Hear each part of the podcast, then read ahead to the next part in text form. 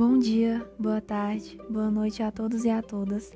Meu nome é Maria Regiane, sou licencianda de Matemática no Instituto Federal do Ceará, Campus Crateus, e a partir de hoje irei gravar podcasts tendo como assunto o resumo das aulas apresentadas pela professora Maria de Lourdes, da disciplina História da Educação. Hoje, 23 de 11 de 2021, tivemos nosso primeiro encontro síncrono onde o ambiente foi usado para nos apresentarmos e conhecer um pouco sobre nosso programa da disciplina.